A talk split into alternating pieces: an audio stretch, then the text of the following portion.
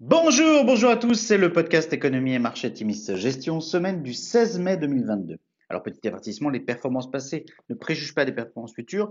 Bien lire les documents de référence des fonds avant d'investir. Et puis nous allons citer un certain nombre d'entreprises. Il s'agit d'une simple illustration de notre propos et non d'une invitation à l'achat.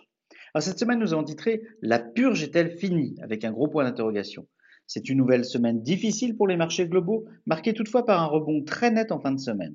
On s'attendait à voir passer le pic inflation aux USA. L'inflation, le CPI, est ressorti à 8,3% en avril contre 8,5% en mars, mais 8,1% attendu. Hors alimentation et énergie, l'inflation corps a de fait progressé de 0,6% en avril contre une hausse de 0,3% en mars.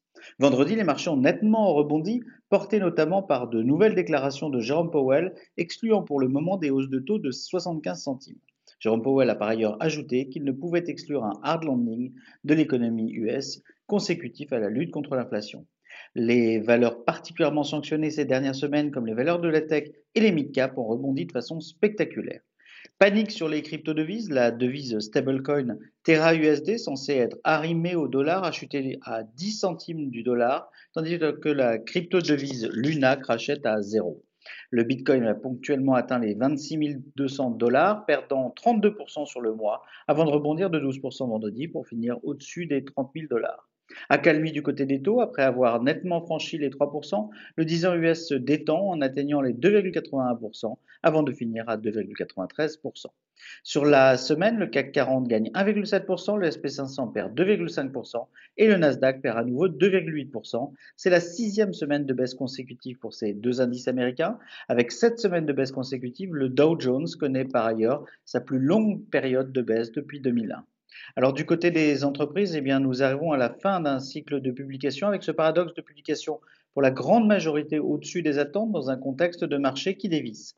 En Europe, les publications au-dessus des attentes pour Alcon, Alphen, Alstom, Infineon et en ligne avec les attentes pour Siemens. Aux USA, publications au-dessus des attentes pour Array, Bumble, Sophie, Tapestry, The Trade Desk et Yeti. En dessous des attentes pour Walt Disney, mais avec une croissance remarquée de l'activité streaming. Publication en dessous des attentes pour Dutch Bros, Palantir et Upstart. En Asie, publication au-dessus des attentes pour Sony, en dessous des attentes pour Toyota, pénalisées par les contraintes logistiques.